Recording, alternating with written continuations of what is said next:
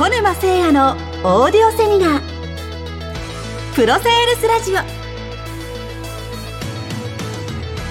この番組は一般社団法人プロセールス協会がお送りします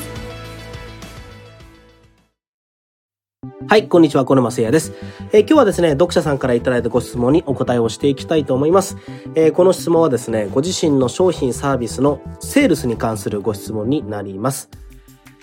えーでは読み上げます。ビフォーアフターのアフターの部分をどのように見せたら形なきビジネスがロジカルに組み立てられますか？英語だと分かりやすいのですが、成績が何点上がるとか、英検合格するとか、そういう目に見える実績ではなく、親子の関係性が豊かになる、子供が英語を好きになる、生き抜く力を手渡せるという漠然とした変化を売りにしている場合、どうしても数字で伝えられることに限りがあったり、ロジカルに伝えることが難しいなと感じています。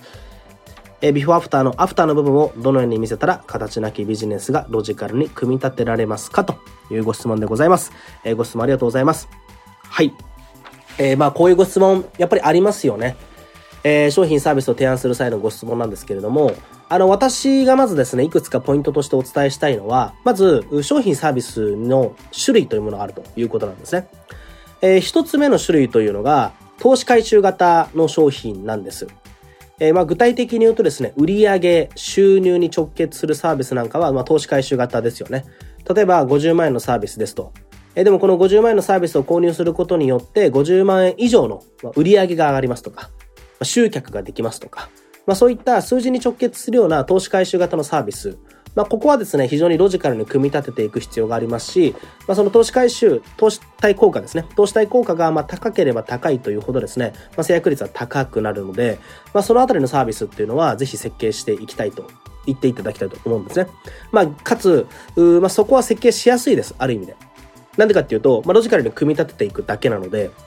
まあ、だけというかですね、まあ、もちろんそのセールスの手法も必要なんですけども、まあ、そこは組み立てやすいよねということが一つあります。で、一方で、えー実はうちの会社もそうなんですけれども、投資回収型ではなくて、どちらかというと、こう、自己実現型とでもいいでしょうか。えーまあ、抽象的な、こう、ものが手に入るといったようなことを売りにしている場合、まさに今回のご質問いただいた方なんかはそうなんですけれども、この自己実現型の商材サービスを売っている場合というのは、やっぱりちょっとやり方が違うんですよね。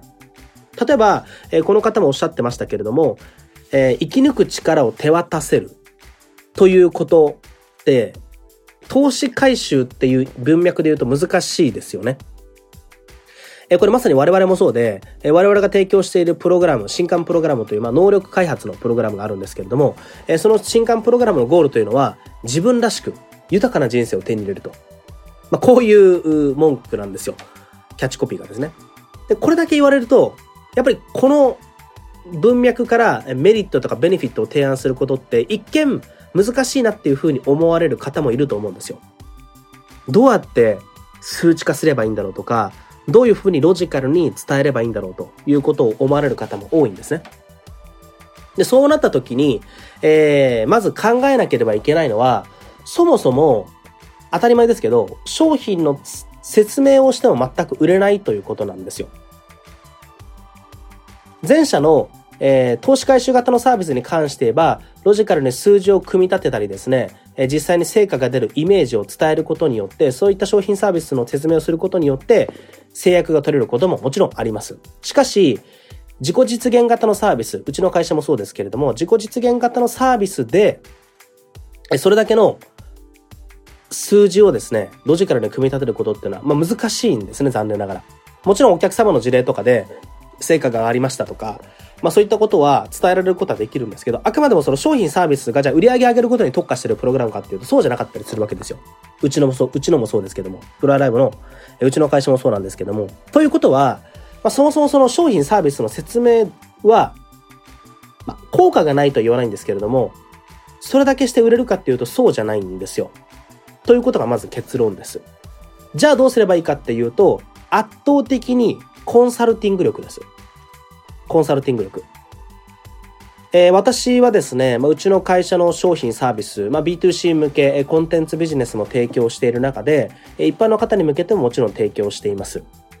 で、その中で、まあ、大体商品の単価というものが、えー、1回、1本あたりですね、まあ、50万とか、まあ、場合によっては90万とかですね。まあ、それぐらいのサービスの単価がするんですね。まあ、それを個人様に提供しているわけですけれども、えー、今現時点での、えー、現時点での、まあ、これ2020年の2月に、2月の末に収録してるんですけれども、えー、現時点で直近の制約率で言うと84%ぐらいでしょうかね。84%ぐらい。えー、84%の制約率を誇ることができていると。で、それなぜかっていうと、商品の説明ほとんどしないんですよね。あの、もちろん必要最低限はしますけど、商品の説明ほとんどしません。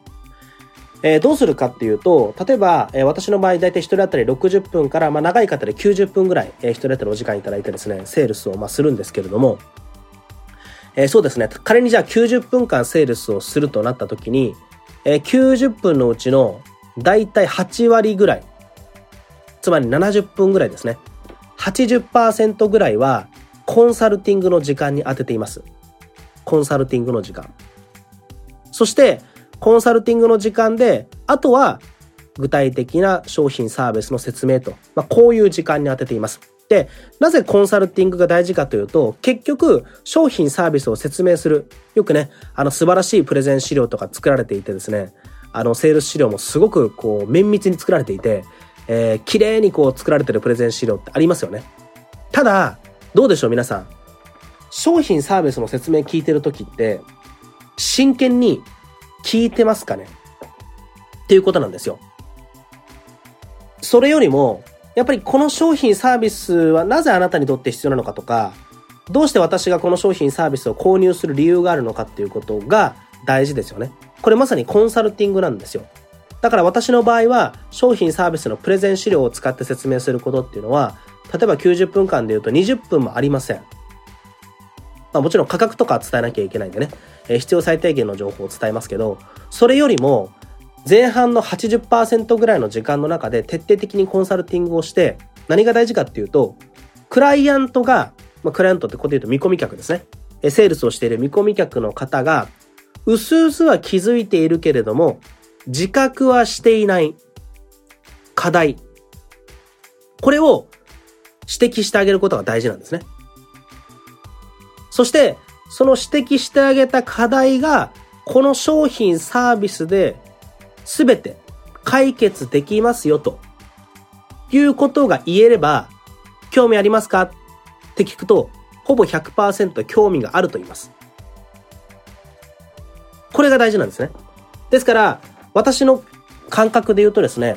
このテストクロージングって言うんですけど、興味ありますか？って言って興味がありますっていう風なテストクロージングがイエスを取れれば、ほぼ100%制約はできます。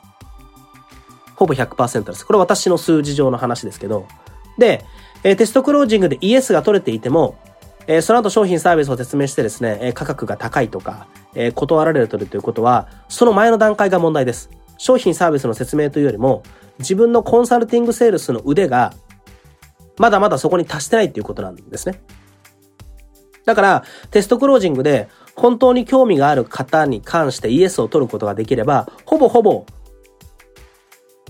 説明をしても決まります。逆に決まらないということは、コンサルティングの中で、クライアントが薄々気づいているけれども、自覚はしていない課題というものを的確につけることができていないということです。その課題が自分にとって効果的であって、そしてその課題がこの商品サービスで全てクリアできるよということが分かれば、ほぼクライアントというのは、えー、その相手ですね。相手というのはその商品サービスをま購入していただけると。まあ、少なくとも個別面談に申し込んできてるということは、まあ、何らかの形で少しは興味があるということを示しているので、そこをですね、前提とした上で、今言った申し上げたようなですね、ところが提案できると、私の経験上、あるいは私のクライアントの経験上ですね、えー、成果出ることができます。えー、私の直近の事例で言うと、私以外の人間でもですね、えー、クライアントさんが、えー、セールス12連敗ですね、えー、セールスが12連敗してしまって、えー、その後ですね、私のまあ、あ話をですね、聞いてですね、まあ、セールスの本当講座を、講義を1回しただけですけど、まあ、あっという間にえー、月賞が240万円でしょうかね。えー、まあ過去最高です。もともと100万円もいってなかった方で、えー、自分の商品が全く売れなかったんですけども、えー、あっという間にまあ月賞240万ということで行ったと。で、それ私何伝えたかっていうと、今言ったようなことを伝えてるんですね。商品サービスの説明の仕方は全くプレゼンは教えてません。それよりも、えー、どういう聞く姿勢を持たなきゃいけないかとか、私は商品サービスの前側の段階にほとんど問題があるというふうに思ってるので、まあ、そのあたりをフィードバックしました。ということで、えー、クライアントが薄々は気づいているけれども無自覚な課題、ここをどう提案できるかです。それが自覚している課題を言っても話を聞いてもらえないし、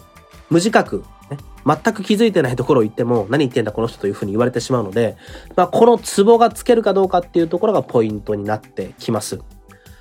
でまあ、そのためにですね、私はコンサルティングというのをセールスの中ですごく大事にしているんですね。そして、一人一人課題はもちろん違います。オーダーメイドになってくるはずです。オーダーメイドの課題になってくるはずなんですよね。でも、オーダーメイドの課題になって、でもその課題というものを解決できるのが自分の商品サービスですというふうに伝えられると、やっぱり人って商品サービスありきの話じゃなくて、あなたの課題を解決できる商品サービスがこれですというふうなことが分かると、まあ基本的に聞く姿勢というのができるですね。なので、自己実現型のサービスの場合は、いかにクライアントが薄々は気づいているけれども、無自覚な課題というものを、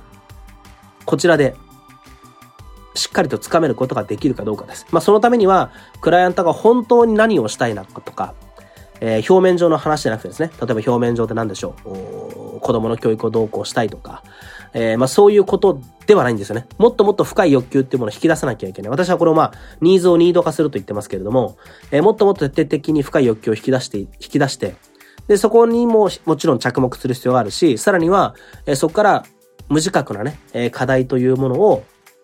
え自分の中でしっかりとね、えコンサルティングしていくということが大事ということです。えこれはですね、商品サービスを作った人は、え非常にやりやすいんですね。やりやすいというか、まあそういう能力が高い人が多いんですけど、やっぱりそのセールスチームとかを作って伝播していくときには、え相当のトレーニングが必要です。え私はまあそういったことを受け負ったりしてるんですけども、そこら辺が、やっぱり共有できてないと、なかなか商品サービスの提案書とか、え、ロジカルにあビフォーアフターを伝えたとしても、ちょっと、難しいんじゃないかなというふうに思ったりしますので、えー、ぜひですね、まあ、コンサルティングという概念を念頭に置いて、えー、ぜひ自分の商品サービスのセールスというものをですね、えー、考えてみていただきたいなというふうに思います。えー、以上です。今日はですね、クライアントが薄々は気づいているけれども、無自覚な課題を指摘する、ま、フィードバックするというですね、まあ、コンサルティングセールスのポイントについてお伝えしました。ぜひ自分のサービスに落とし込んで考えてみてください。ありがとうございました。本日の番組はいかがでしたか？プロセールスラジオでは質問を受け付けております。プロセールス協会で検索し、公式ホームページにアクセス。質問フォームよりご質問をどしどしお寄せください。またメールマガジン、SNS でも情報発信していきますので、ぜひチェックしてみてください。